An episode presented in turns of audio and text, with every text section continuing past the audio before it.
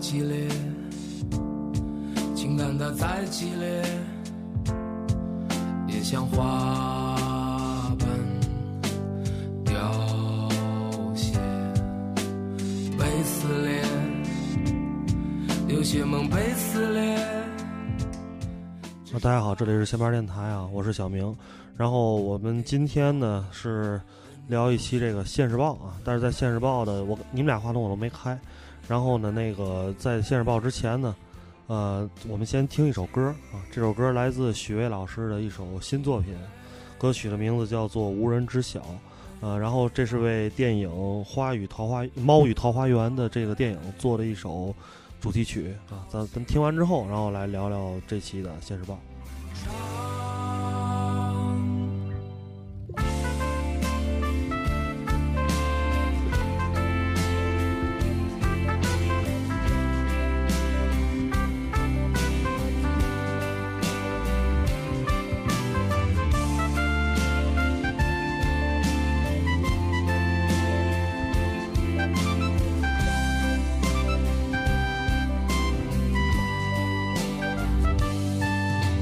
这荒野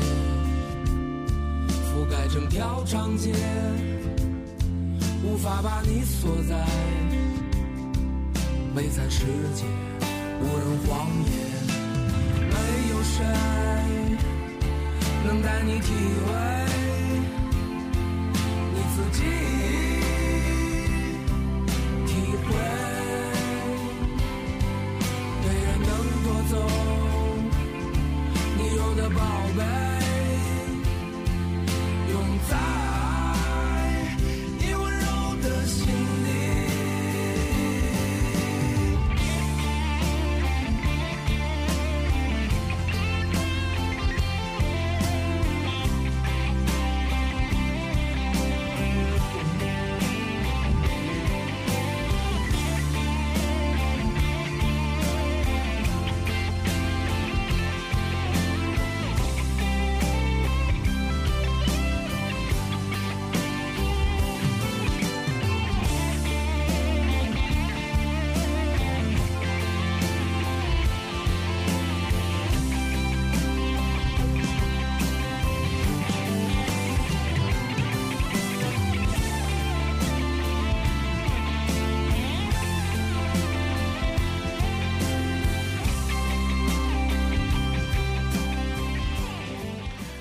OK，这是许巍老师的新作品啊。对，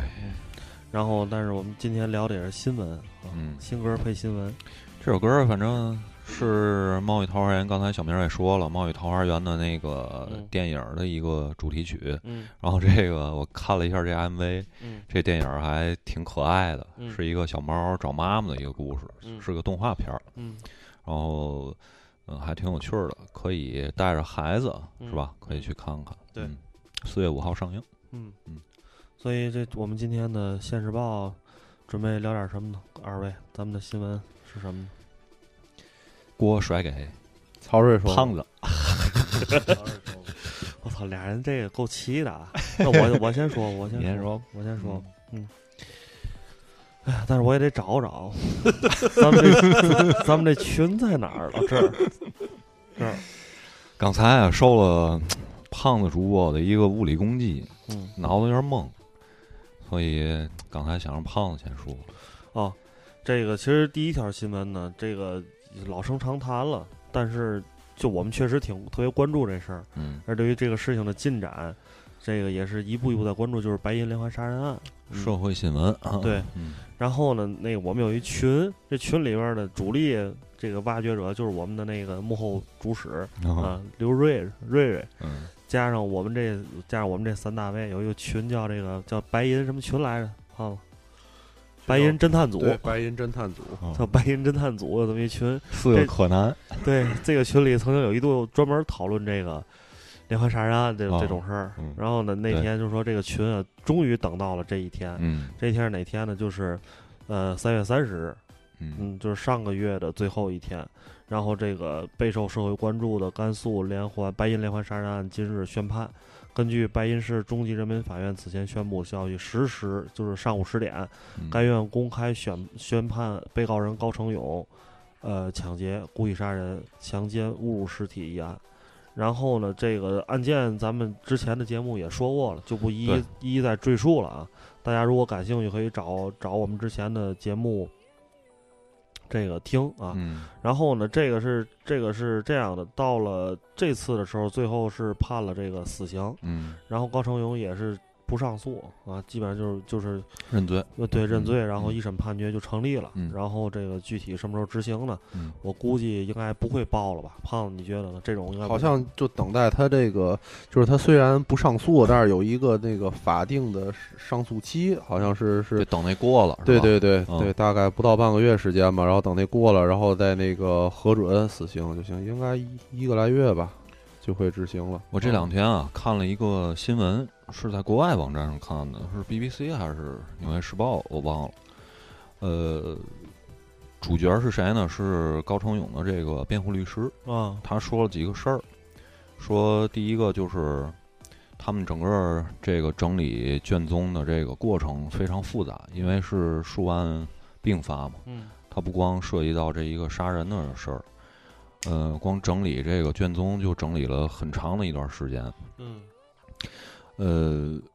他作为这个高成勇的辩护人呢，他也是想，就是他得尽到他的自己的责任和义务嘛。呃，他给高高成勇辩护的时候，就是说希望，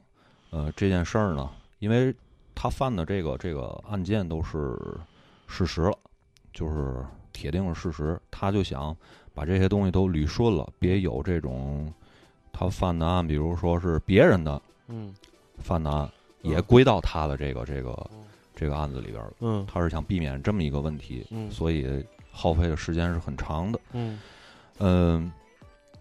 我觉得这个律师还挺还挺认真负责的。说实话，嗯，这个高成勇也是积极配合。对，还有一个事儿是什么呢？就是。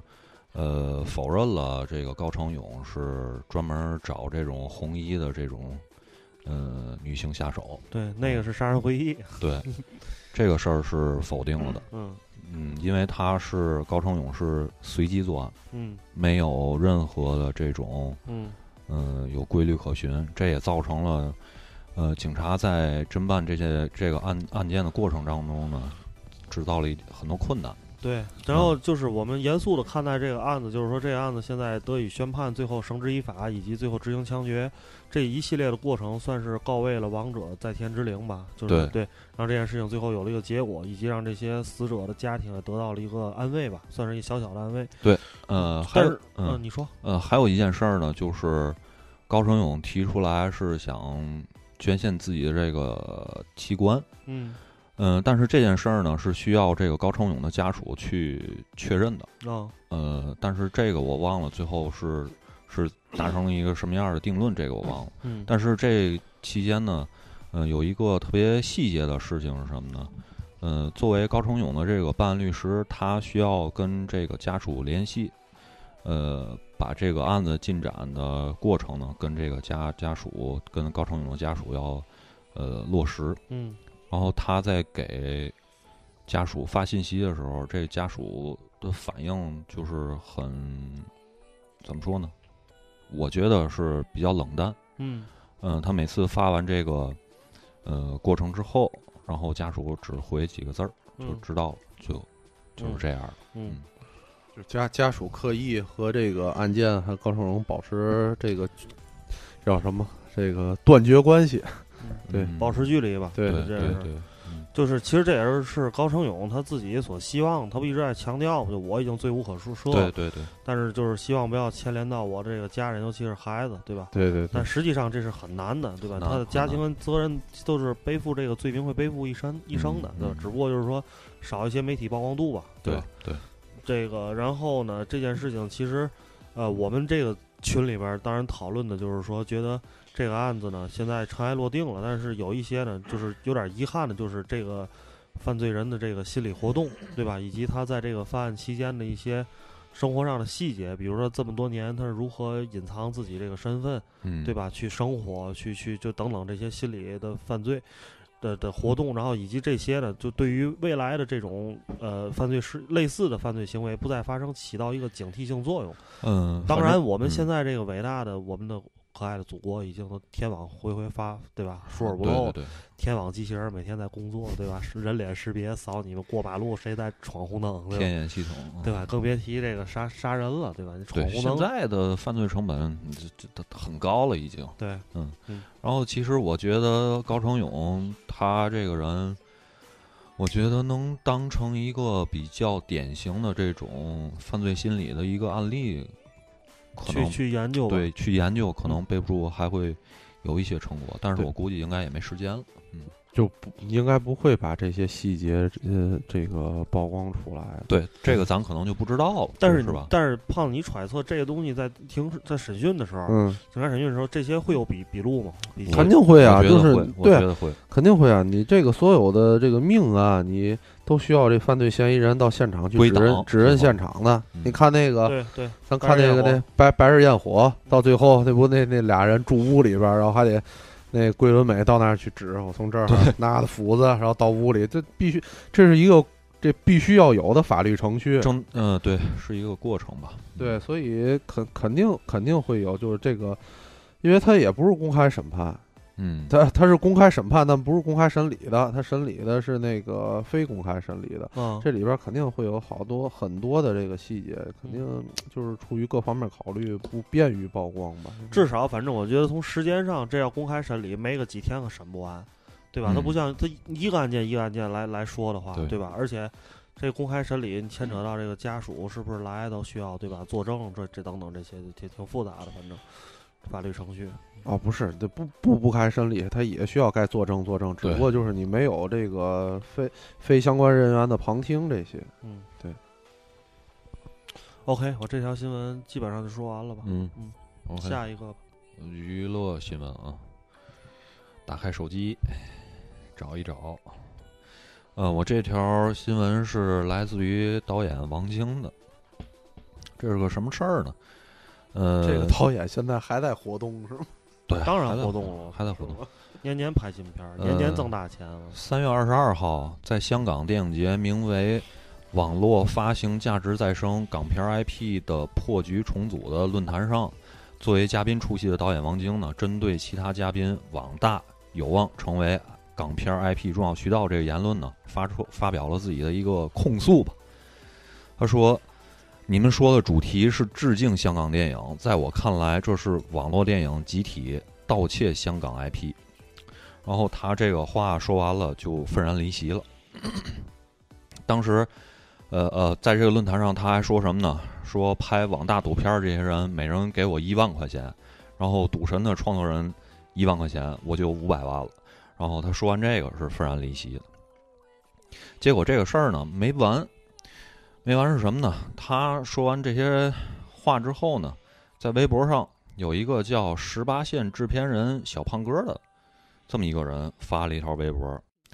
他这条微博其实大概意思就是 diss 王晶，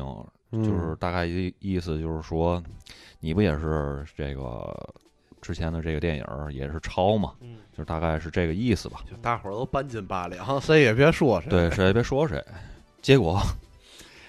王晶就给这条微博转发了，然后他转发的词儿是“我就插你妈的叉”，就直接对决了。对，就是 开始对决了。这个事儿，这个事儿就持续发酵下去。嗯呃，发酵的，我觉得其他的事儿咱就不说了。嗯想说一说什么呢？在发酵这过程中呢，我看这条新闻，它挖出来好多啊这种国产网大蹭 IP 的这么一个事儿。嗯你比如说啊，哎，呃等会儿我问一句，啊网大是网络大电影，网络大电影啊，哦呃，在二零一二年，韩国导演安冰基重拍了自己的成名作叫《笔仙儿》，进军中国市场。嗯，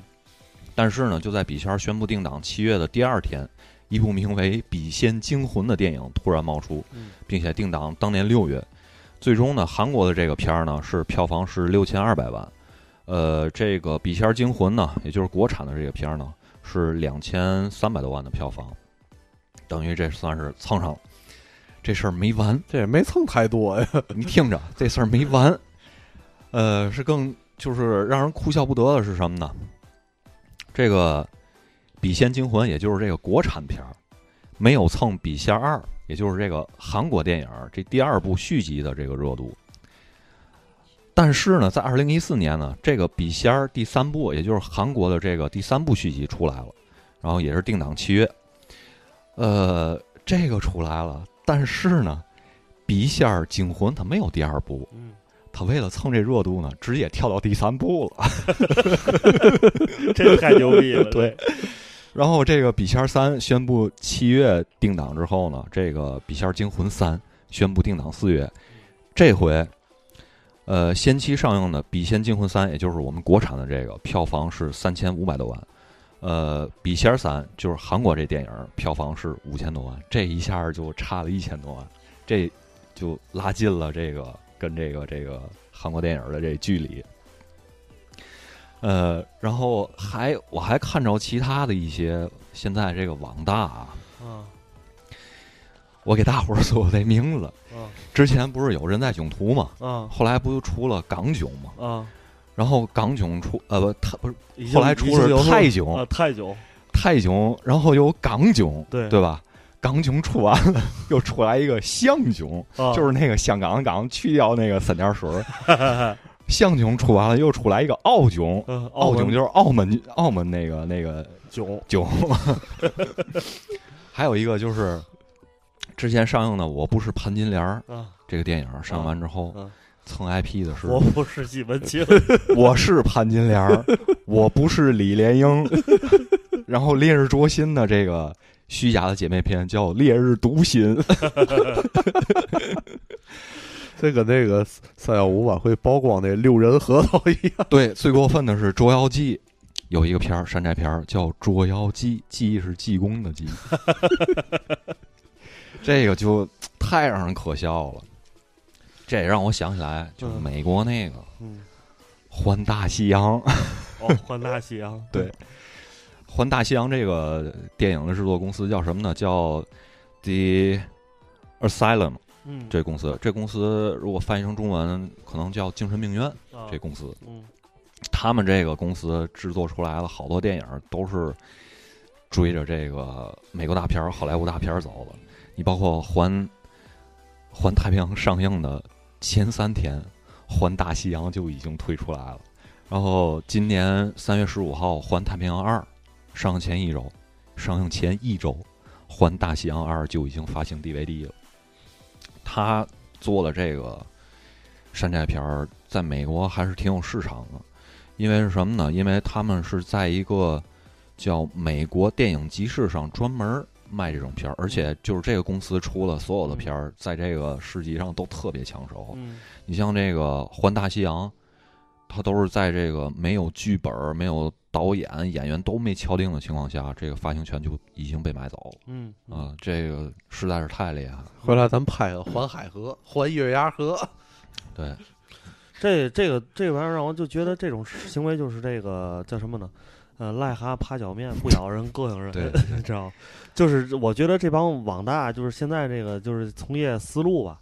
就是还是啊，就是跟那个门口儿咱们小时候这个卖那个 VCD 的思维方对式是一样的，没错，就是那个这，比如说新上了一个什么什么片儿，然后赶紧那盗版盘就刻录出来，把以前那个老片儿，就是粗制滥造的电影做一封皮儿，为了蹭现在的对电影热度，然后对重新起个名字，把那但个是那人个头都 P 上去，对那个种片儿不知道是嘛片儿，对你不知道什么片儿嗯，都 P 上去那种，然后就就出了一个片儿，就还是这种思维模式。嗯，当然，你说就这些做盗版 DVD 的，他们干这事儿的这个成本才多多钱，对吧？我觉得几十万撑死了吧，对吧？现在这网大成本炒起来都百万量级了，嗯你说你都有这么多钱了，就不能好好想想拍点什么吗？对吧？但是不好拍。拍。可能这个投关键，我觉得投资方啊，就投资这些电影人就认这些嗯，对吧？但主要是是在这投资方的事 儿。对，我觉得是什么呢？是因为现在这种网大也好，还有网剧也好，它竞争确实比较激烈。他们好多人就是内容生产方吧，嗯这是一条捷径。嗯你蹭呢就蹭上了。你像刚才那《笔仙儿惊魂》那个，你妈二都没出，直接跳到三，我操！你确实是，它能带来它的收益，所以，哎，这没辙。这电影市场也是投资方也是看这个电影最后的收益是如何的。我之前那个在新浪微博上那个有一视频，看了一个就是采访了一个网大的导演，然后就是这个人已经做了就是很多年网大了，哦，就是游子了，你知道吗哦这种。然后他们拍一个片儿的这个这个所谓网大这个导演，实际上就是一个包工头儿，就是窜角儿了，就是攒角儿的。嗯然后之后呢，大伙儿干活呢就特别的那个形式化，嗯就是把这东西拍完，因为这个本儿什么的也没有什么艺术可言，对吧？对嗯就大家就是就凑一块儿把这活儿干了。这镜头导演就负责分镜头，全都是套路，都是套路，你知道？嗯然后所谓的这个剧本的编写，就是往里放噱头，或者嗯往里对放这些、这些东西，然后然后演员什么的，嗯呃，然后这网大这导演是一个反正是东北，要不就是内蒙那边的人，嗯，然后他为了节省这个成本，好多电影都拉到那边去拍去。拍那边之后，比如他最近在拍着一个电影，呃，这剧本儿嗯他们几天就一周两周就拍完了，哦就巨快那种。然后这几天他们就累得跟三孙子一样，就那种比如一天二十四小时，可能嗯十八小时都在拍戏，剩下就睡觉吃饭，就是赶工呗，就赶工，嗯就完全就是就就是就就这种缩成本其实是是是是嗯，然后就迅就是迅速把这制作出来，然后在后期花的时间再多一点儿，嗯然后就就这样。所以就是说你，我觉得就是反正按这导演当时采访这意思说，就是说如果现在网大还是按照这种体系去发展下来下来的话，嗯就是很难会有特别精良的作品。对就这没个错这个平台永远就是一个一个这个这样的一个平台，嗯因为那那导演当时说特别好，他说我拍这东西，他我也知道这东西是是烂，它就是烂，嗯但是没办法，这些因为这些东西你给谁看，你就是给那网吧熬夜儿的没什么事儿的人，对在这儿充个会员，花花一两块钱，有的不花钱在这儿看，就你面向的观众就是这些。嗯就我没有，他说他我也知道什么是好电影，他说他说什么斯皮尔斯皮尔伯格那我也看过，你知道吗，我知道他牛逼，他说你这玩意儿你说对我不适用啊，这玩意儿。拍不出来啊呀、哎， 对，反正嗯所以这个现在这个电影市场也是参差不齐，对吧？大家要想看好好电影，多关注我们的这个扯闲篇儿扯闲篇儿栏啊目，，对，做小多网文关儿，注我们哎微信公号的扯闲篇儿栏目啊嗯，，对，每周定期向大家推送好的电影。这礼拜还没退，马上退啊。呃，其实我啊， 因为现在作为这个音乐从业者，啊我可以给效让让这些歌手效仿。你比如前一阵子那个《我们不一样》那歌儿挺火的，嗯，你可以来一个《我们不是不一样》，对吧？有啥不我们一样？我们就是不一样，我和们辛玉坤导演好好聊聊，暴雷无声。我们都是不一样。 唉，没辙，我们到底一样不一样？对，蹭热点呗，对吧？嗯，OK，我好这第一条播报完毕啊。 完事儿了对， 该我该我那个说说说个实际的啊，那个体育新闻，这个新闻标题是这样，体育新闻为嘛是实际的？我们俩这有嘛不实际的？我们俩这对都啊挺实际我的们。俩这也挺实际，挺现实主义。是吗？对，我说这事儿是这样，是卡塔尔有可能被剥夺世界杯的主办权，太好了，但是后半句是这样，是英美最有可能接手。这个当时我呃，我先说我这新闻啊，新闻是这样，新闻是这个好奇心好奇心日报报道的，说卡塔卡塔尔这个有可能办不成世界杯，这个事儿啊是越传越传越真越真。这卡塔尔自从这个获得了世界杯主办权之后，这个消息爆出来之后，好像第一时间大家都在传这卡塔尔要办不了了。为嘛呢？这个这因素有很多。啊，对，就是说卡塔尔，就比如这个场馆修建缓慢，就是说现在如果说卡塔尔啊要被剥夺主办权，可以用的理由特别特别多。场馆修建进程缓慢，未能取得这个未能兑现承诺投入，还有这个工人人权问题，还有卡塔尔国内的这个周围的局势现在的非常动荡。哦，对，这些都是造成这个这不能不能再主办的原因。这美国呢，就是美国和英国现在就因为英国当年是二零二二年，当年英国投票是第二名。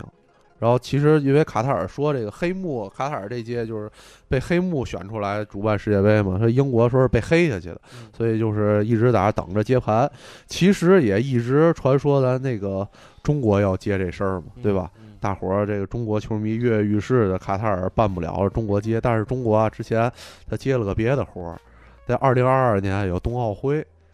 所以这世界杯应该这事儿就接不过来了，所以只能落到别的国家来办了。这个美国和英国一直准备来接手这个事儿，而美国不但是这个二零二二年在等着了，然后它美国二零二六年就最新的这就是二零二二年的下一届世界杯，美国在联合那个墨西哥和加拿大三个国家一起来准备主办这个世界杯。嗯，你要说什么？不是，我想说的是，嗯这三个国家如果一块儿主办的话，因为这世界杯不得不同场次在不同地儿踢嘛，对它不像奥运会是集嗯中在一个城市比赛，对嗯对吧？我操，那这些球队多辛苦，啊来回来去，飞来飞去的。对，但是是这样，二零二六年世界杯将有四十八支球队参加。对，我知道这事儿，对，是我也一个想非常庞大的一个世界杯。，对，考虑这个因素了。对所以这些国家互相之间的，因为它还是都连在一块儿嘛，啊对吧？救火救火应该还行，而且这个市场市场也比较大。咱们先说这个，之前说这个卡塔尔主办不了的这几个原因，一个原因就是这个赛程问题，这个所有球迷都知道，这卡塔尔，而且卡塔尔定的现在冬天得办，嗯，过年咱过年时候踢球，嗯，啊，中国球迷也应该挺美的，过年不但能歇着，还能看会儿球。嗯，对但是这些欧洲联赛就都跌锅了，嗯，对，没这个五大联赛就要被这肢解，嗯，分成在在冬歇期，又要这个球员这俱乐部踢完了，然后踢世界杯国家队儿，整个的节奏就完全乱了，而且有可能伤病的隐患，再加上冬冬窗要买人嗯，这些，而且不止影响这一个赛季，有可能波及到未来两三个赛季。嗯，的问题，这个是现在到现在就是没没有一不了个了对客观解决问题，还有一个就是这个场馆修建进度缓进度缓慢，哎，这个倒挺哏儿。卡塔尔啊，之前啊兑现对就竞选的时候兑现了好多事儿，他说啊要投资四百五十亿围海造田，我要在操，海上造一个叫做鲁塞尔城，专门举办世界杯，就专门举办造世一界 个杯城是对吗，？专门举办出一个城市，造一太牛个城逼市了来，我操！这要投资四百五十亿。这整个南非二零一零年南非世界杯所有的建筑，就所有的这个建筑场馆修建啊，加一块儿才花三十五亿。哦但是这个城啊，到现在还没开始动工，开始干了。然后还有卡塔尔当时还承诺说，准备在方圆二十五公里范围内造十个世界级的足球场馆。这个我估计现在应该还在 PPT 阶段了吧？对，但是卡塔尔是这样，卡塔尔是个足球荒漠，这些场馆盖完之后啊，就哦踢那没几用周，了对，世界杯过后之后就就完了，就不再用了，就完全的场馆浪费了，哎，但卡塔尔联赛不还挺牛逼的吗？也是金元的，啊，都是花钱堆起来的。哦，嗯而且对这个国家确实世界这足球啊，就除了能赢中国也挺费劲的，也、嗯对足球土壤不是就是有钱，对反正啊，然就后是酋长们的游戏，哦对，没错。然后还有一个是什么呢？就是卡塔尔这如果举办世界杯，会涌入大量的球迷。卡塔尔之前啊承诺要建好几座酒店，但是现在这事儿可能执行不了，酒店建太费劲了，所以卡塔尔这个国、这个组委会啊想一个辙。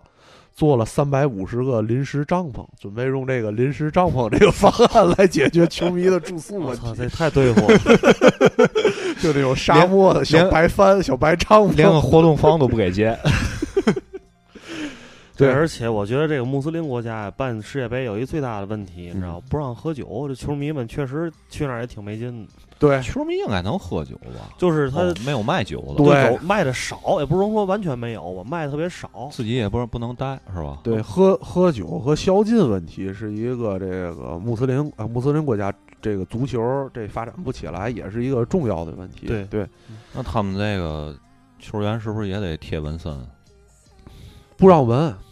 哎，你怎么净能做点这不和谐的呢？壶不开提哪壶。哎，那算了吧，嗯，就当最早最就当早我放那屁个了那阵儿那个贝克汉姆啊，一身嘛不是，啊然后到哪儿去踢友谊赛？那阵儿还在曼联了，我忘了，就是曼联那种季前赛出去踢友谊赛时都穿那个长袖，那阵儿就带那长袖套袖。没裹上木乃伊，对，都得裹上，就露个脸，哦就都得裹上，就不能露这些东西。就是说，为了这个尊重当地的这个这风个俗当习地惯习俗，对习俗啊风俗习惯那嘛。脸上要是有花儿怎么办呢？戴面具，那变啊那就别剃了呗，那那还能怎么办？钢铁对钢铁吧？侠， 然后这个再加上这个人权人权问题，目前就是到目前为止，已经有四十多个尼泊尔的建筑工人在卡塔尔的这个世界杯的建筑球场上死了。我操，对，因为那边多少个人？四十多个，怎 么怎么会死这么多人因为呢？那边高温，五十多度高温的这哦个工地，再加上工作环境不太好，就是是这样，这个天下乌鸦都一般黑。哦，就这些工人到那儿也跟咱这，呸， 也跟也跟某些这个缅甸那边啊卖到黑煤窑去干活哦儿是一样的，哦就没有任何的这个什么权利，把你的这些那个那个护照都给你没收了，你只能在那傻干活儿。就跟俄罗斯那个一样呗。对对对对对，而且那边那个连饮用水都保证不了，我操，确确实这个挺艰苦的。啊对，挺艰苦的。再加上卡塔尔这个现在国际油价跌的也挺厉害的，这地儿嗯就指着这个石油嘛，对对，然后再加上这周围这个跟旁边儿这个沙特、伊朗最近局势也都挺紧张的，所以就造成了很有可能办不了。哦，对但是咱中国接盘这个还挺费劲的，因为中国啊，这个二零二二年本来是讲二零二二年，咱开始是想申办二零二六年这事儿的。啊，但结果这个由于这个五大洲轮班嘛，嗯，这个卡塔尔也是亚洲，下回再轮到亚洲啊，就得二零三零年了，二零三零年还活得到吗？算算， 二零三零年也还行，行行，养养生，养养生可能还行，对对对，多喝点儿枸杞，泡点儿对水也也喝。也还行，四五六十岁吧，对到时可能就不太耐看球了。那曹友问你一个非常严肃的问题，你要严肃地回答我，能啊放吗？你觉得放好还是不放好？就是考虑到咱那下架那问题，你要是考考虑到下架问题呢，就别放了。别放了是吧？对，谨慎点儿，对，我们本来想给大家听一首这个，我们最近听的一，我最近听的一个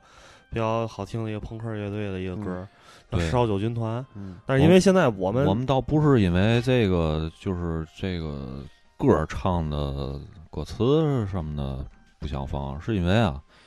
现在在网易上，如果它没有版权的这个歌儿，节目容易被下架。所以我们记着这事儿也说一句啊，啊就是有，因为我们知道很多这个听众朋友们都是在网易上听我们的节目，对，所以大家那个就包括之前我们有一期节目，就是叫那个就是有在佑跟小宝跟我们一起录那《他人的恶意那》那期对嗯节目，对，到现在网易都没有，但实际上我们在后台是看得见的，嗯，所以就是因为网易呢它下架的原因是因为什么呢？因为我们在节目里边放的一些歌，他们的网易网易云音没乐版上权没有这个歌的版他权，们家没有，对对，那不就是我说我们比如说放虾米的歌，这这就就就就挺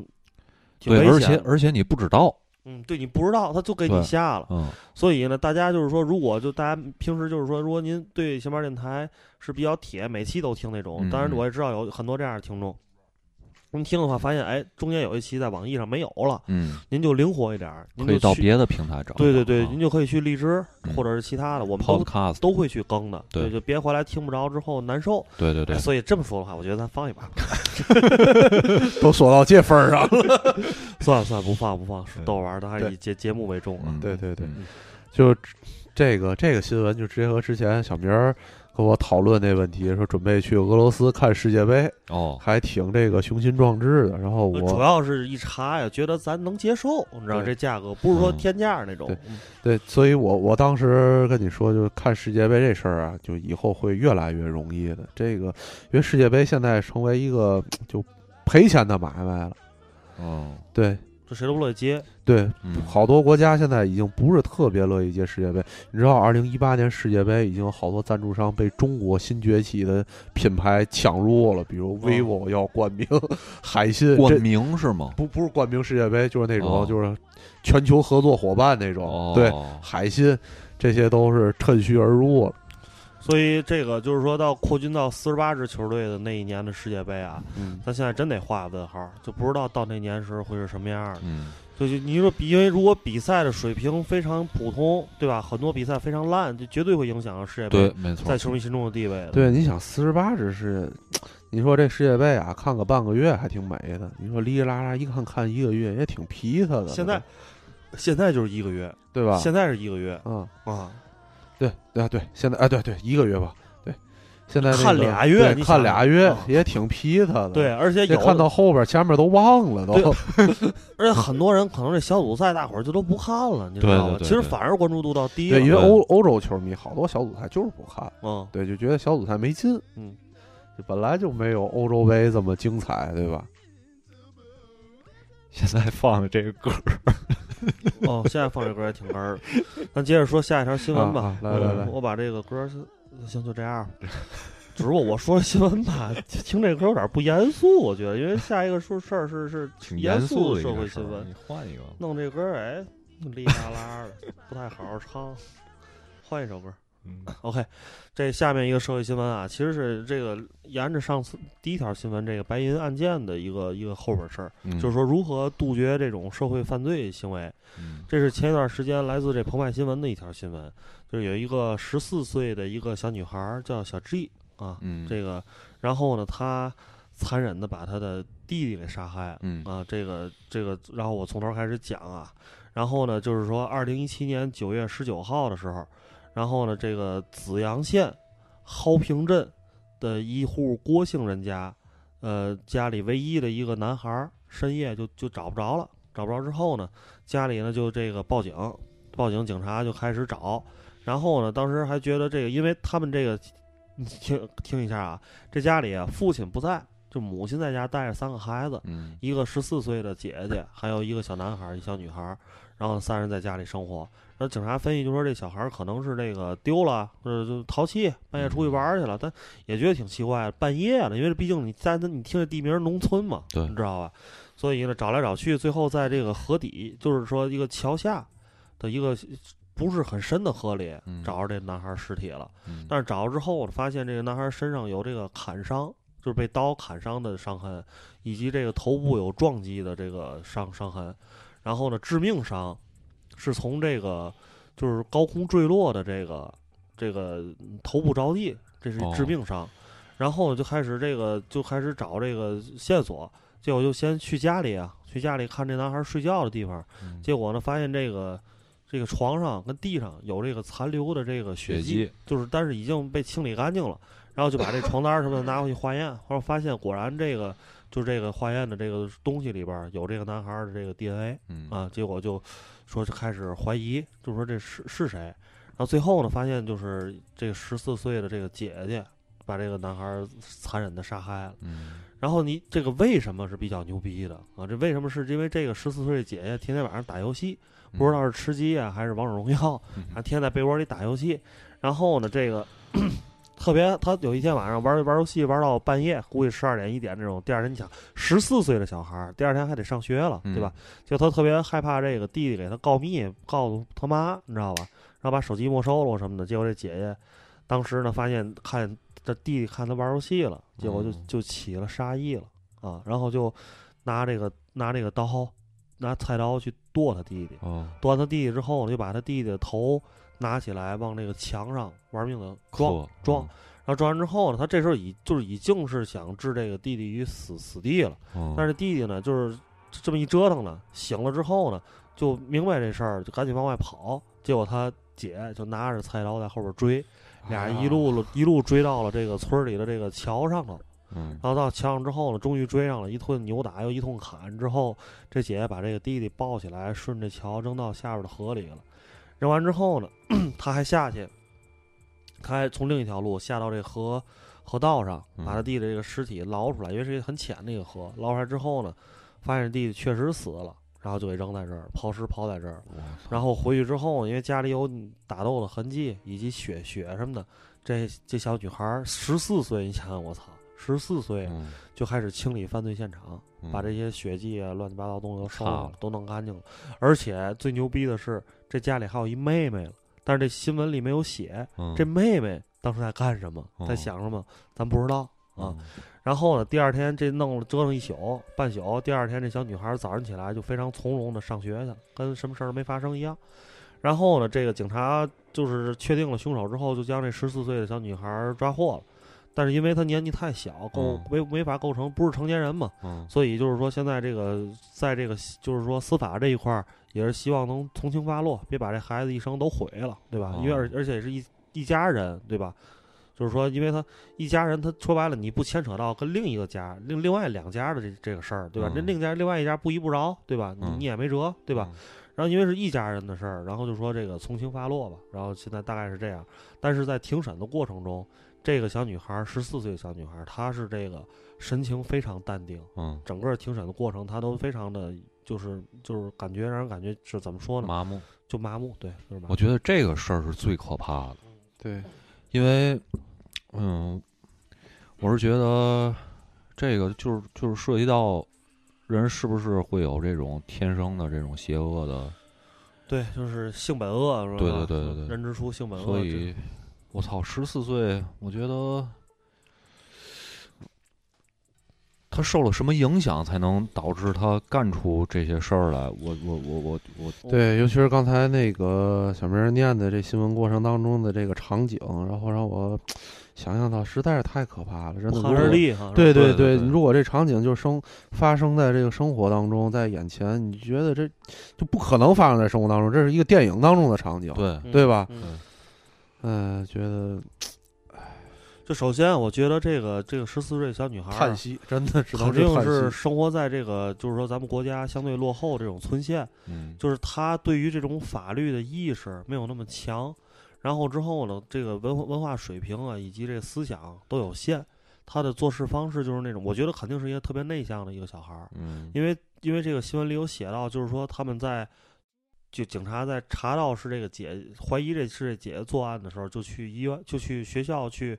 就去找这小女孩了，嗯然后就去审讯，然后就找老师说把小女孩领出来。嗯然后呢，他的班主任就当时非常诧异，就说这小女孩平时在学校里是一个非常斯文、非常安静的女孩，嗯就是不是那种社会上的那种，就是比如说，就咱咱也知道有小孩上初中就抽烟了，嗯小因为阿飞，对女孩儿化妆啊什么的，嗯跟小跟男孩儿天天出去玩儿去，就不是那种，是一个非常正常的一个女孩儿啊。然后呢，就是说咱咱就说这个这个事情的这个分析，这个最核心的这个点，嗯，就是这女孩儿晚上在家玩儿游戏，玩儿手机游戏。嗯啊然后呢，她弟弟就是说，这个如果给她告状或怎么怎么着，就直接造成就是她玩儿不了游戏。嗯所以你就能分析到，这在这个小女孩儿这个时间段儿里边儿，人生最重要的事儿对她来讲就是游戏。嗯就是说，如就是我就是想玩游戏，你不让我玩游戏，任何阻拦我玩游戏的人都会死。嗯我这时候就想起来我呀上初中的一个一个一个事儿了嗯，但我没有这女孩儿这么极端，你知道吧？因为这个上初中的时候，我特别喜欢金庸，然后那时候呢有一个金庸剧正在这个电视台热播，就是那个古天乐那版的《神雕侠侣》，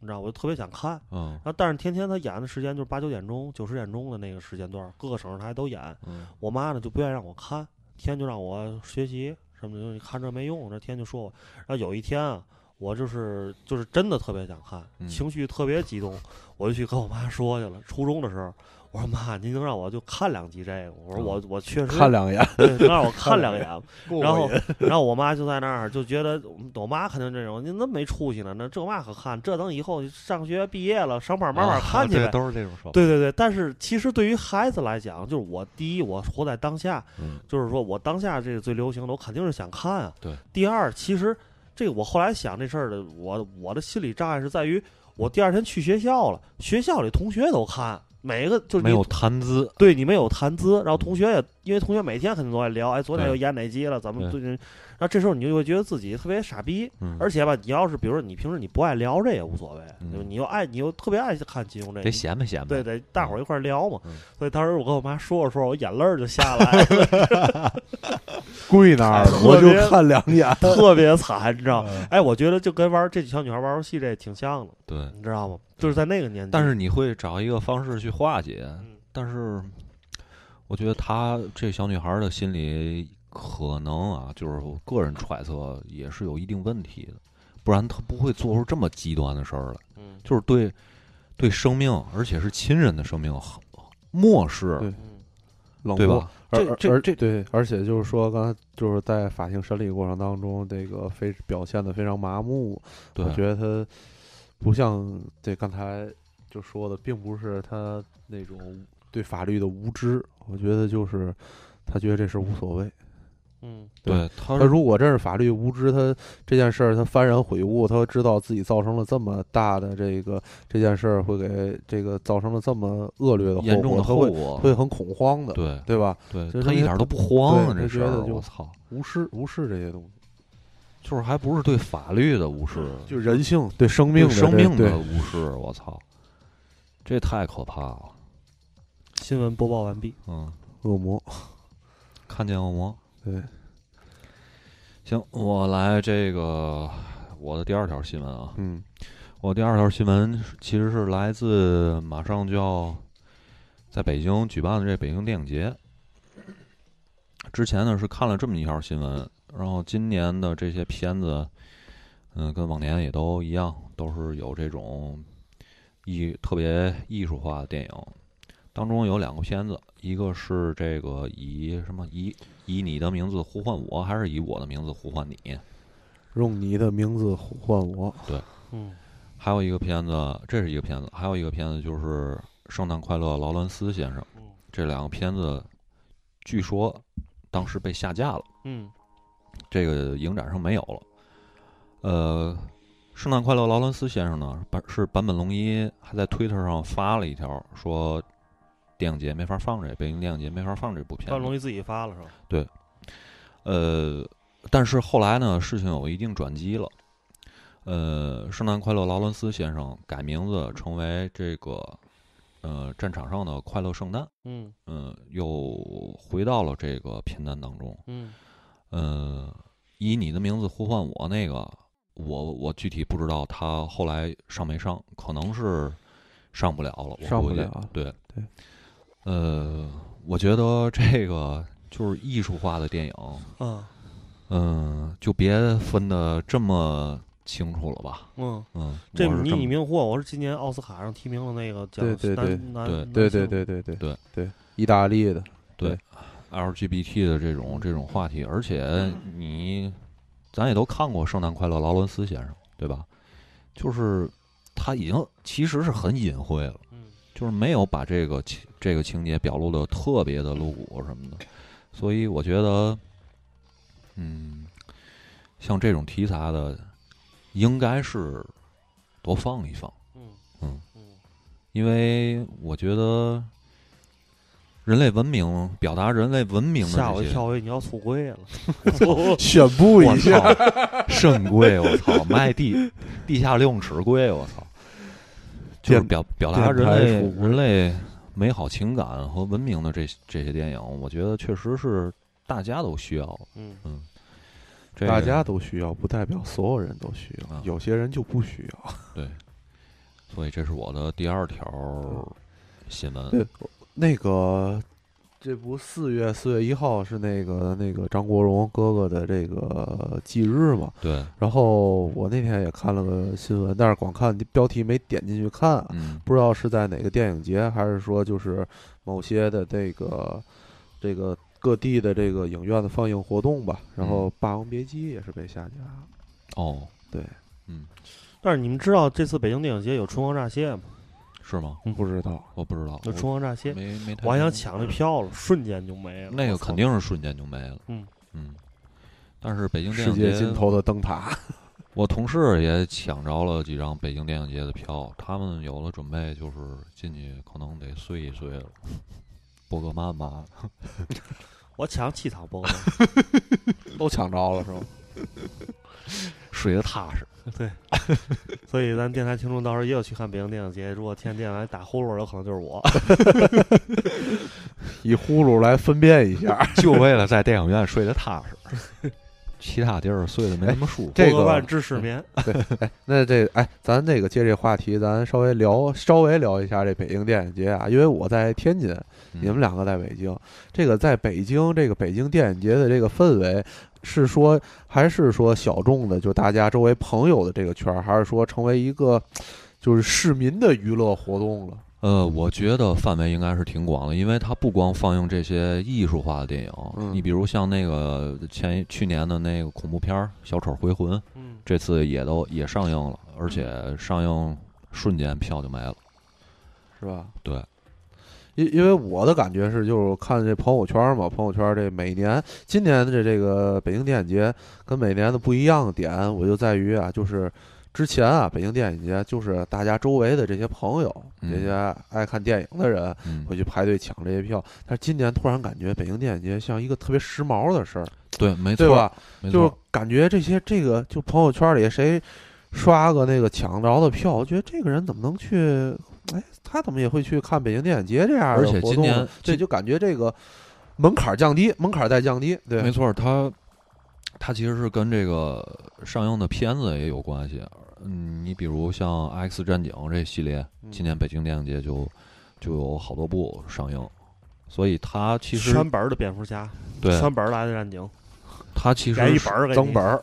它其实是我估计在推广方面吧，也是希望更多的人来关注北京电影节，我是这么觉得。所以它在选片上会有一定的倾向，我觉得这倒无所谓。我觉得我觉得这是个好事儿，对，对，这是对个好事儿对，然后只不过能让就是大家对更多的去关注这件事儿。对，而且就是他拍片儿也是，呃，商业片儿也有，对吧？这种艺术片儿也有，这就把不同的口味儿的影迷都都聚合过来了。对，我觉觉得这个挺好二零一，八年的春天的这春季的电影院哈，嗯，当然到了那个夏天之后，肯定电影院就会沦陷到国产片儿里了。对，但今年的春天，我觉得真的是，就是至少咱在咱们作为普通影迷的来讲，确实是嗯电影的春天。对，没就错，今年真的多少，别管说咱喜欢不喜欢的，就是这个量级、嗯三广告牌儿这种这种，就是说国外的、美国的这种偏文艺的电影，嗯嗯，偏这种就是说更更艺术化的电影，艺术化的电影，对，就全部在就就现在都拿过来放。就是嗯说，那个之前大家可以听听我们上期节目，就是说那个辛宇坤导演在对聊的时候，对他也是他有一个观点，就是说未来这个好电影会越来越多，嗯就每年就是说引进到中国电影，未来会越来越丰富。嗯，你知道今年要不是因为那个 Me Too。差点把那个伍迪·艾伦的那个最后一部电影《摩天轮》要引、哦引进进来，但是后哦来也是因为问题没没批下来，嗯，是因为版权问题，哦不是因为内容什么或者伍迪·艾伦明白本身问题。后来因为版权问题没批下来，嗯因为呃，他那个电影出品公司在中国版权确实问题挺大的，就是现在引进进来，哦，很。但是现在如果大家家里有什么那个爱奇艺啊，什么机就是机顶盒各种，你已经能看见这个，就是在在线视频上能看这部电影能了，看这部电影啊，嗯所以就是说，现在版权的问题只要解决了，然后国内的盗版也越来越整治越来越好，对吧？？嗯，嗯嗯像咱们这种看盗版的人，对吧？越来越不是社会主流，对对对，这电影电影院现在的生意会越来越好，嗯电影也会越来越多。 嗯然后还有一个就非常重要，大家知道现在就是你在就是说咱现在咱仨坐这想想，三年之前这事儿你是不可想象的。对，没错， 我我我还没说完了，你就对了提前捧一下，捧腮帮子上。 我接着说啊，就现现在就是这个月，大家可以看一下，在电影院里同时有两部日本电影在上映，嗯，一部是那个。第三重嫌疑人吧，名字我念可能不太对，嗯，对，是，是一个一个那是谁的新片儿来着？呃，呃，忘了啊，反正一个日本《失之愈合》的新片儿。啊对，然后另外还有一个就是日本一个国民国民什么那个国民老婆的一个一个女明星演的一个爱叫什么爱情高手还是恋爱高手的一个那个我一不个知道爱，一个爱情片儿，嗯，两部日本电影在上映，对吧？咱可以回想一下，你前几年你你在电影院里看过日本电影吗？嗯都很少，真的非常少。对，只能看机器猫，对，只嗯有机器猫、什么柯南这种剧场版偶尔会引进一下。这种就是说关就是日本这种题材，而这俩题材一个是犯罪题材，一个嗯是这个爱情喜剧，就这两种题材，中国观众已经有多少年没看过日本这种电影了？对，嗯，嗯，在电影院里，对吧？吧？嗯嗯，所以就是我认为，就是说，因为现在亚洲吧来讲，就是说韩国，当然不用不用说，韩国就是制片出出片大户，对吧？对对，我觉得可能是印度那个人家有自己的体系，嗯，我觉得其次再往下就是中国了，嗯日本电影现在很衰落。我觉得几个国家从这个大家也知道，现在电影赚钱，对吧？对，就一块儿去聊呗。就是说，我觉得今年把日本电影引进了，绝对是因为就是说这个版权以及这个经济导向，才让它引进下、进来了。嗯对对对而且我前两天啊，跟我一个同学聊了会儿天儿，他现在做这种数据方面的工作，然后他就跟我说，你知道现在这些拍电影儿，尤其是中国拍电影儿，呃，数据的导向能够让你这个片方能够确定你这电影拍什么 IP 的内容，然后启用哪几个现在比较流行的艺人，这这不就是网飞那一套吗？对对吧？大数就据嘛能对啊够吧给你带来多少多少的这种这种回报率。嗯我操，现在已经就是科技发展到这个程度了，而且数据已经成为我们，嗯，怎么说呢，一个人的标签儿了。嗯，你各方面儿的这种数据都已经成为标签儿了。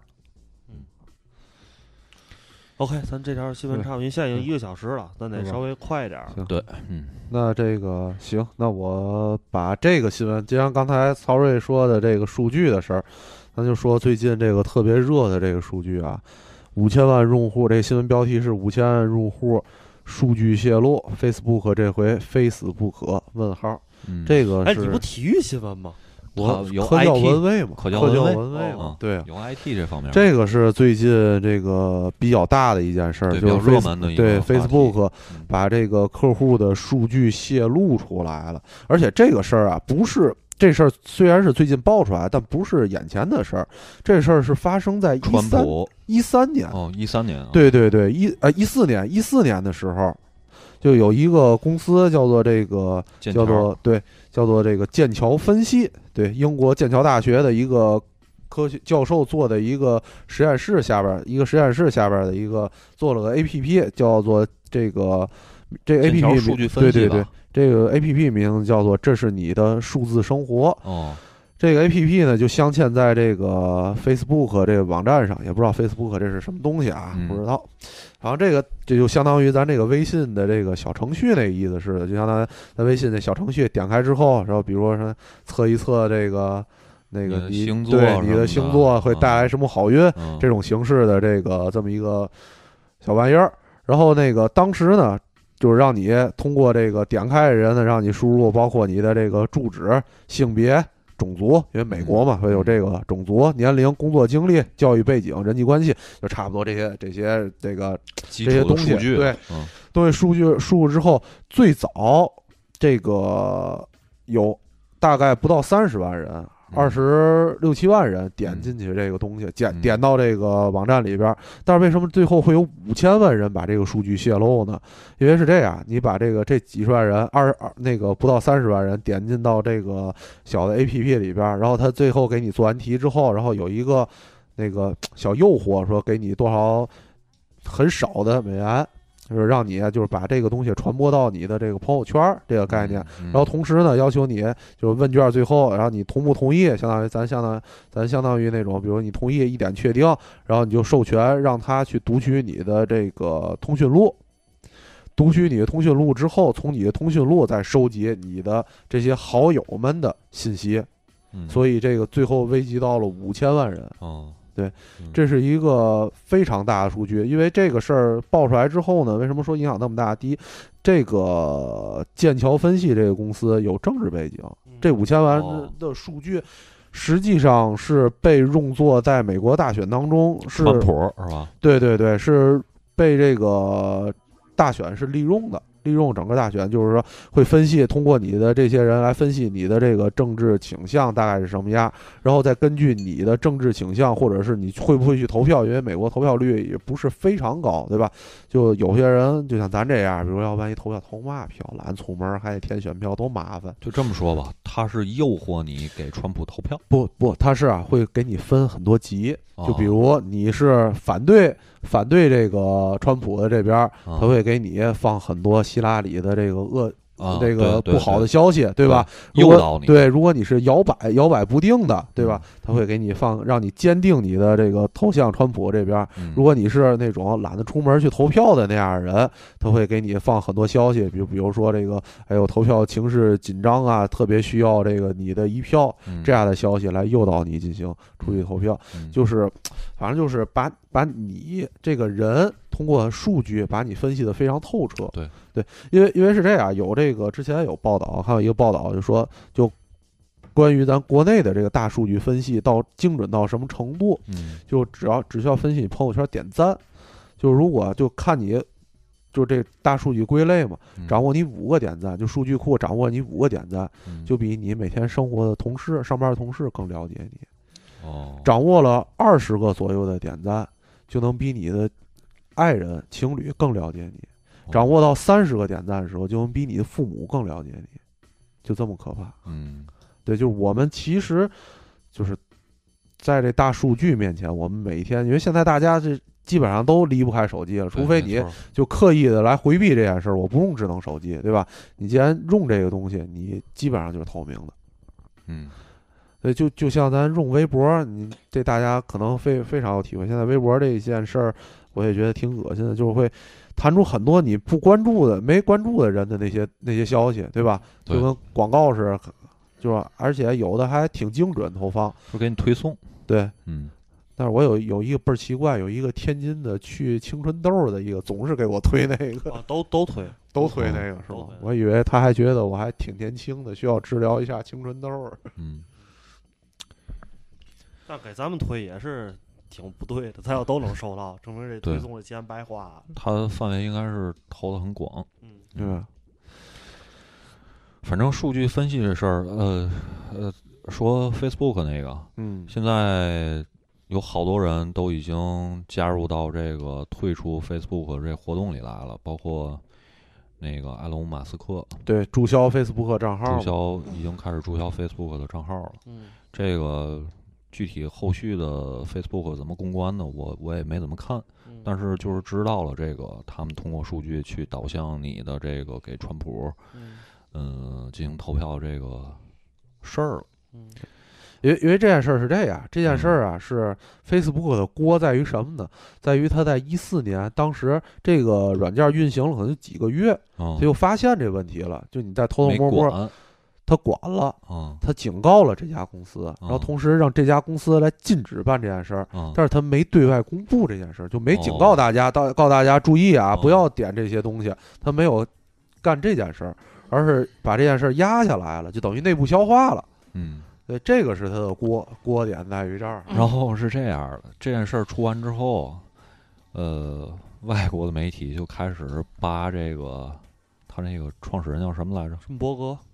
呃，扎克伯格。扎克伯格，说扎克伯格啊，就是你看着他是一个给人的印象是一个特别慈祥的父亲，是一个好丈夫，还有这种阳光 IT 男的这么一个形象，但是实际上他日常的那些照片儿都是摆拍。是个心机 boy 哈，心机 boy，然后有的这个 Facebook 里面的工作人员就说，其实扎克伯格在日常的这种呃工作的时候，其实脾气不是那么好。扎克伯格可是够用心的，天安门跑步，就是他有一个一整套的这种公关形形象塑造团队去给他做这个日常的这些事儿。你包括咱们能看到的这个，他平常跟他的妻子也好，跟他的孩子也好，呃，拍的这些照片儿都都是刻意的摆出来的。你你你你其实是能看出来的，是吧？对。包而且括有那的个有的新照闻片儿，新闻联播里那个是吗？ 包括有的照片儿，他可能去一个什么特别牛逼的地儿，然后嗯拍，就是花费是相当大的。是吧？嗯因为因为因为我觉得我觉得是这样，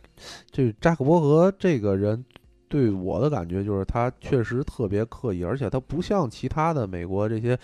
电子大佬，像那个亚马逊贝索斯啊，或者是那个、那那个那谁那个啊，对，就前两天发火箭那个，对埃隆·马斯对，啊克，埃隆·马斯克不像他们一样，就是有一个在坚持自己的在科技上的一份，就是追求人类的这个科技的发展，要改变人类生活。对嗯，对，不是来追求这个，而是在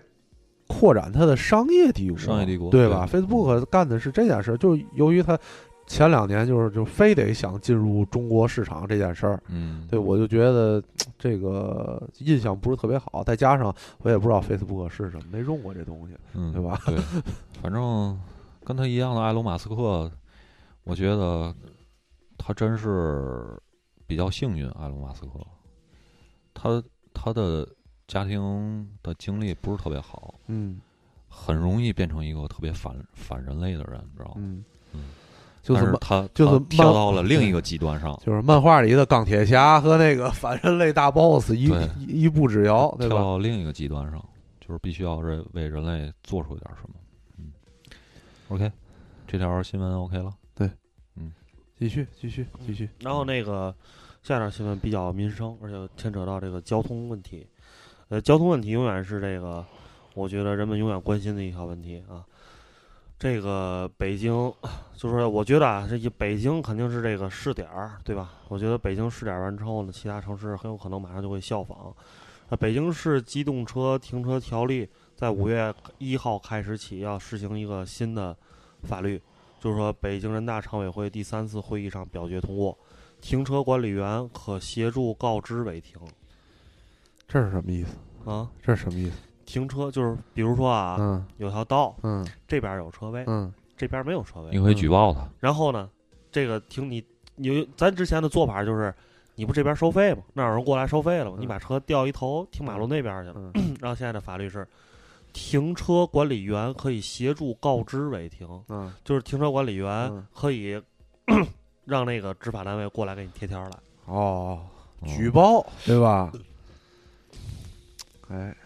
好好琢磨琢磨。哎啊，我不知道我说的对不对啊，反正这我是从文字你表面对上你把你把这个法律读透了，咱别咱别乱给这个扣帽子，对吧？对咱不说这个，因为啊这不是这新闻的重点啊然后这是说还有一个就是说个人车位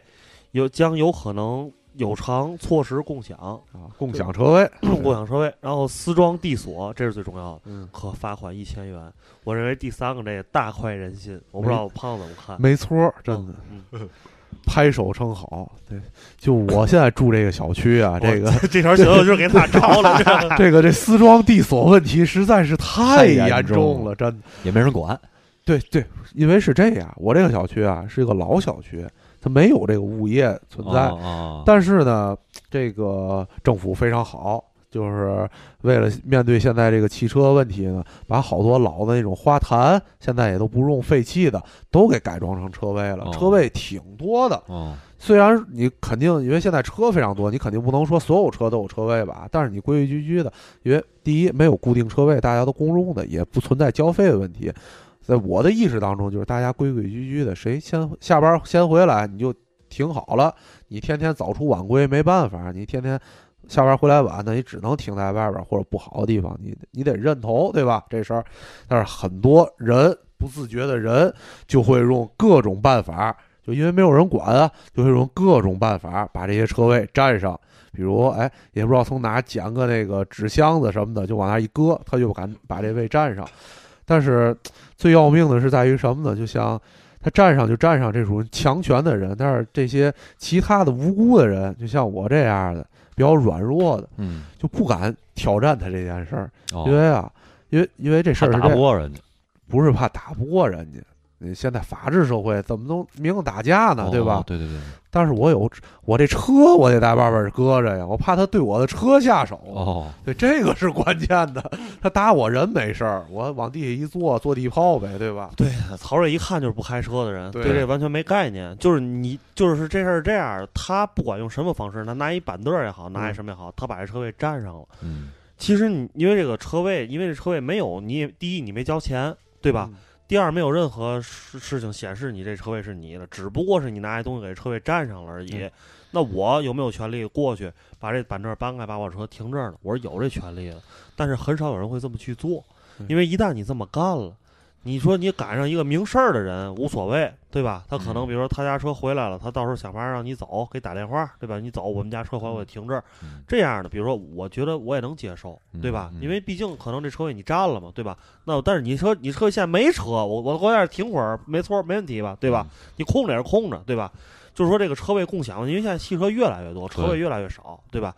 但是你赶上一个傻逼，你过来之后你停这儿了，他也不告诉你，嗯而且你再赶上一没事儿干的大爷，嗯又发坏了，小时候可能是红卫兵那种的，嗯，过来操，我都在这儿放板凳儿，你还敢把车停这儿？小逼开，跟一逼太炸了。嗯给你，笔车划了。嗯，你说你你你跟他有有有有有仗可打吗？你还找不着他，你还找对不吧着？你还没找不准着因为他你在明处，他在暗处，嗯对，对吧？嗯，这这就特别傻逼了，是吧？嗯但是大家呢，就是说，因为现在咱们国家，我觉得普遍人们都会就是说去防着别人，对吧？就是说对先先把这个嗯这个坏处摆在头里。在在这种思维模式下，很少有人会去干这事儿，嗯你没辙。就所以， 当这样的情事情事情多了之后，你就会发现，比如你到了一小区，或到了一个你你办公楼楼下，就是尤其像那个胖子家这种这种老小区，就更有这种问题。嗯尤其你比如说一个工作日的上午十点、十一点、十二点这个时间，你到这小区里转，应该是小区里车位非常多，嗯，对吧？因为都上班去了，你随便找一地儿就能停。完之后呢，你进来之后，你会发现，虽然哦是车位多，但他妈每个车位都被人占着，嗯，你明白吗？嗯都被人拿什么板凳儿、什么地锁，对吧？什么这那都给你占上，嗯然后操，你就会觉得特别傻逼，为什么这么多车位空着，但我哪个我也不敢停？嗯，这实际上是不是一种资源的浪费，对，对吧？对这种东西啊，说到根儿上，是你个人私人占用了一个公共空间，嗯。对吧？这就跟给那共享单车自己上一上锁锁一个对道理。对对，嗯？一个道理。所以我认为啊，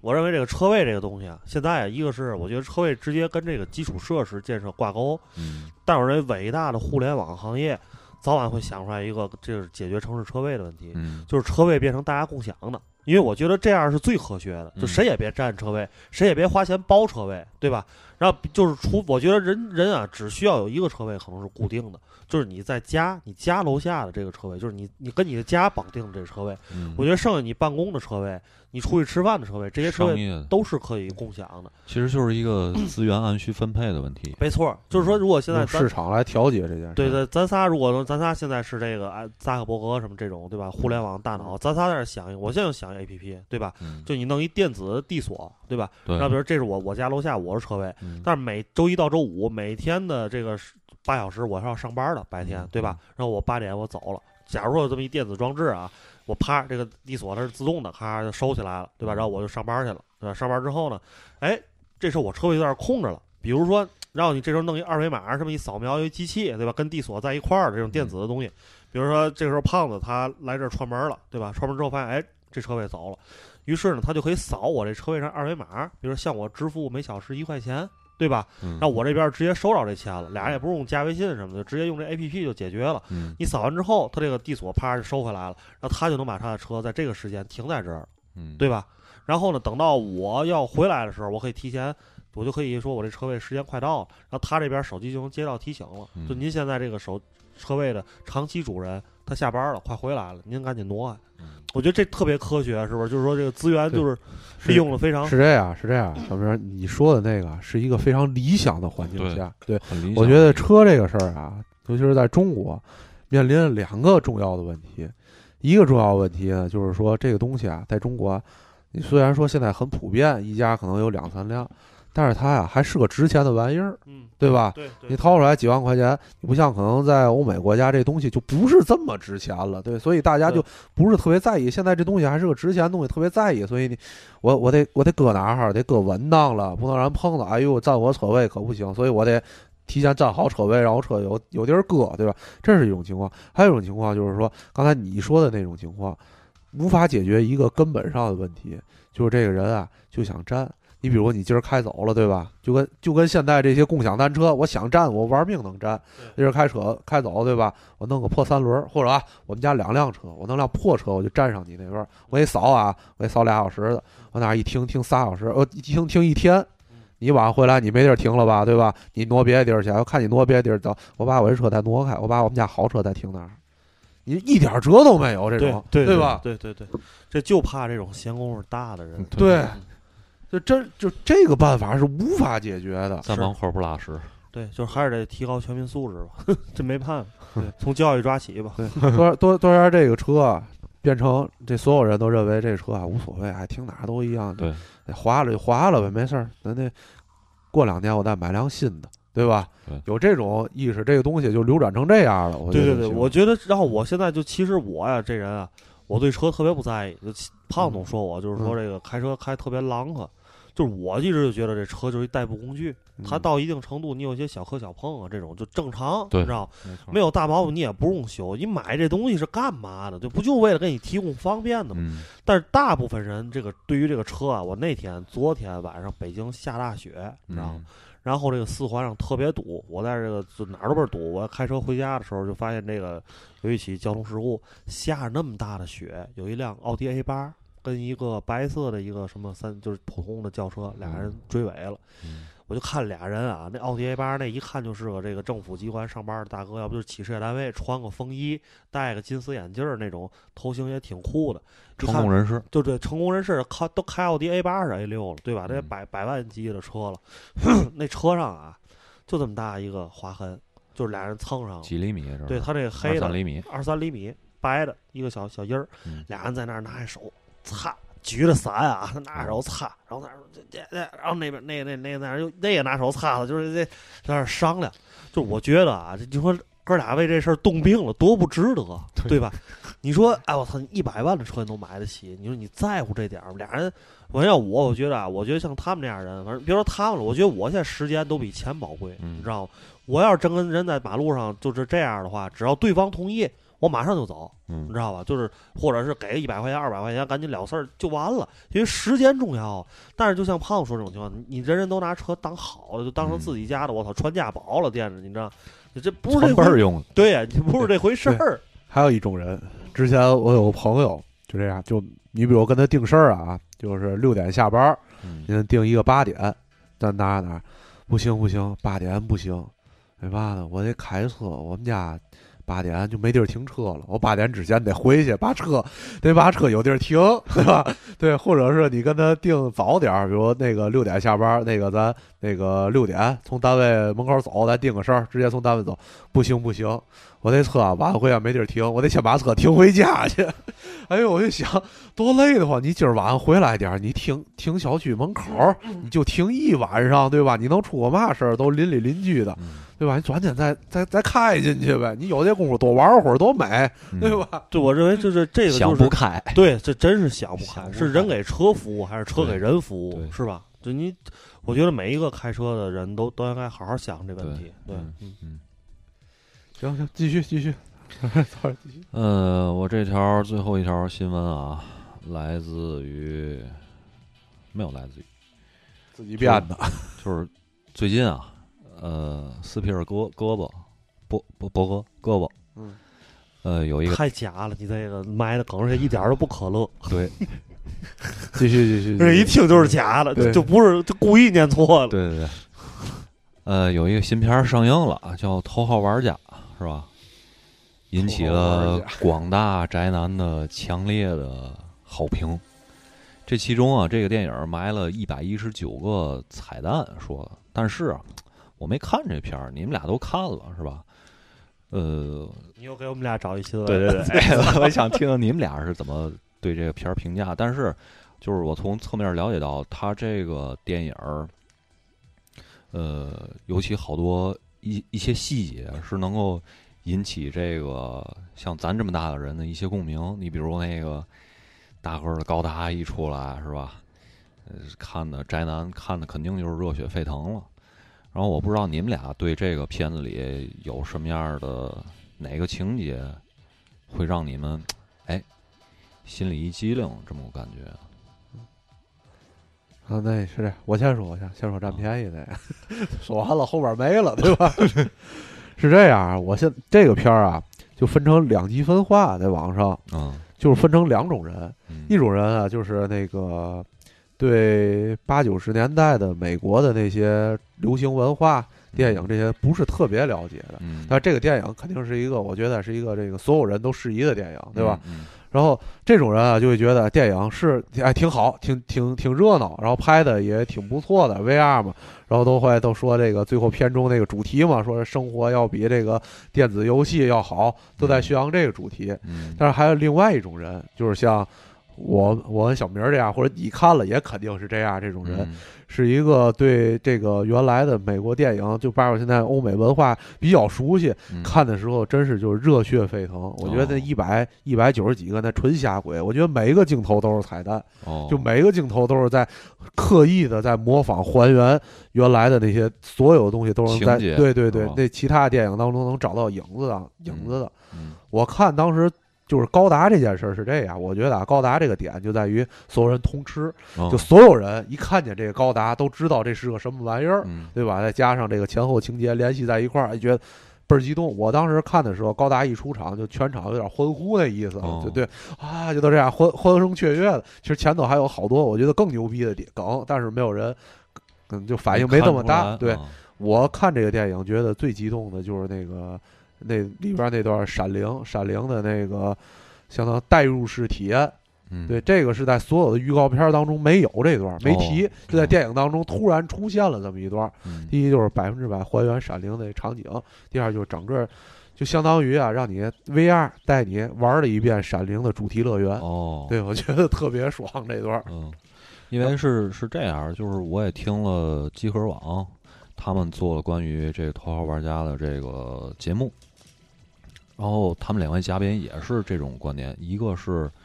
呃特别喜欢这种美国流行文化还有二次元文化的这么一个嘉宾，然后他说他看完这个片子之后，呃一开始是抽泣，嗯，然后到后来，他马上从电影院出来之后呢，去星巴克马上就写了一个关于这影评，然后写一边写影评的时候，一边就是哭了，就是能带来这么大的冲击。我觉得这个这个片子肯定，嗯，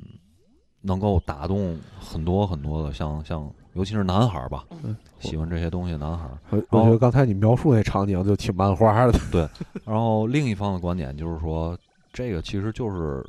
一个主流商业的一个大片儿，他所找的这些个彩蛋也好，这些呃细节也好，其实就是为了吸引人的眼球儿来的，这是两方的观点。然后那个刚才我说的失声痛哭那嘉宾，他就是说斯皮尔伯格呢拍的所有的这种电影，其实都是在嗯有一个什么主旨呢？就是，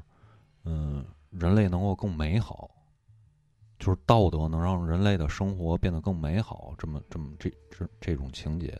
包括他之前拍的这种 E.T. 也好，拯救大兵大兵瑞恩也好，战马也好，他都是，呃，在有意的去放大人性善良的这种这种方面，我觉得是，这个其实我是挺认同他的观点的，嗯，然后小明儿看这个电影儿有什么感觉？嗯，第一，我觉得这电影啊，嗯就是说是一个算出来的，或者是说斯皮尔伯格去几个人头脑风暴风暴出来的一个嗯电影的元素。嗯就是说，肯定，比如说那里边出现的这个金刚啊、嗯闪灵啊等等这些东西，包括最后那个刚才胖子讲那个，呃，高达高达、嗯这些东西，其实都是这元素符号都给你放好了，肯定有一黑板，嗯上面写了几百个关键词，怎么往里怎么给填里头？咱们给填里头，嗯对吧？然后大家在写写写剧本儿或者什么的时候，没事儿总看点儿那黑板，能把元素往里揉，往里揉，嗯就它就像一个非常，就是跟那必胜客出那五味至尊披萨差 不多，就一个披萨一个角儿一个味儿。哦，咱几个人你怎么吃都把吃了哦嗯而且来之后非常丰盛。非常好吃，对，披这萨种那料儿都在表面上，大牛嗯肉、大海鲜、大菠萝都在那儿放着，嗯你不可能不吃。嗯，就是是就是这么一个东西给你，嗯，啊，我第二个观点就是，我觉得这个电影在不管是从剧本创作上，嗯还是从拍摄的最后实际呈现出来的技术上来讲，嗯都是会为后几年的电影提供很多新的思路嗯和和新的想法。因为我觉得这个电影在科幻电影历史上未来嗯，会有它的一席之地的，哦因为因为现在科幻电影实际上已经进入了一个这个循环，就包括《银翼杀手》去年是制制作很精良的。嗯但是大家在拍进入拍续集的这个这个这样的一个循环循环中，嗯就找不到太多新的题材了。大家可以回顾一下过去前年的故那个电影儿，对当然那个